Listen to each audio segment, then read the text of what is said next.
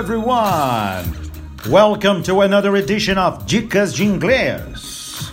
Teacher Fábio Merim aqui e vamos falar sobre as, as e like, no sentido de ser parecido ou ser como alguma coisa, que é uma das questões campeãs, né?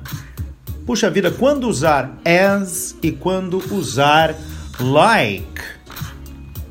Só que, my friends, como todas as questões que são campeãs em perguntas, temos uma explicação rápida e certeira. Quer ver uma coisa?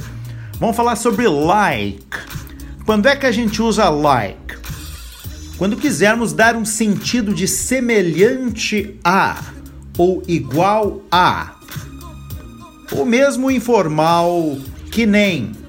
Quer ver? vou dar um exemplo aqui, ó. I want a beach house like that one. Eu quero uma casa de praia igual àquela. Viu o uso do like? Exatamente. Ou se eu quiser falar, por exemplo, que ontem eu trabalhei feito cachorro. Yesterday I worked like a dog. Viu só? Como se cachorro trabalhasse, né? Mas não vem ao caso. Sacou? Então essa é a ideia do uso do like.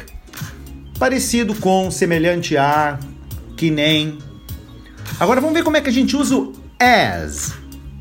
Ele tem uma forma diferente. Se traduz como no papel de ou na função de. Eu posso dizer, por exemplo, eu adoro Al Pacino no papel de Michael Corleone. Quem não gosta, né?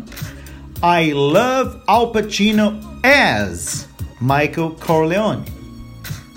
A gente também pode usar o as em comparações. Este carro é tão rápido quanto aquele. This car is as fast as that one. Yeah, yeah, yeah, it's really, really, really simple. Sacou? Então não tem mistério. Vamos dar uma recapitulada. O uso do like quando a gente fala que é parecido, tipo alguma coisa, pare, é, ou, ou que nem.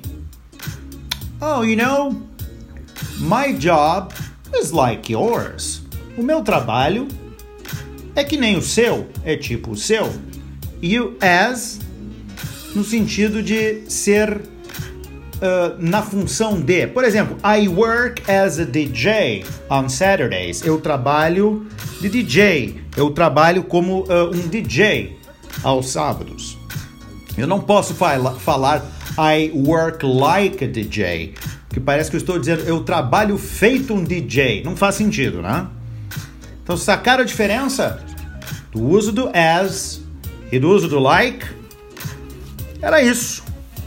Lembrando dicas como essa, você sabe, tem no Twitter, dicas de inglês. Só procurar por mim lá, Teacher Fábio Merim ou dicas de inglês com Fábio Merim. Ou no Instagram, Teacher Fábio Emerim. Compreendido? So see you next time!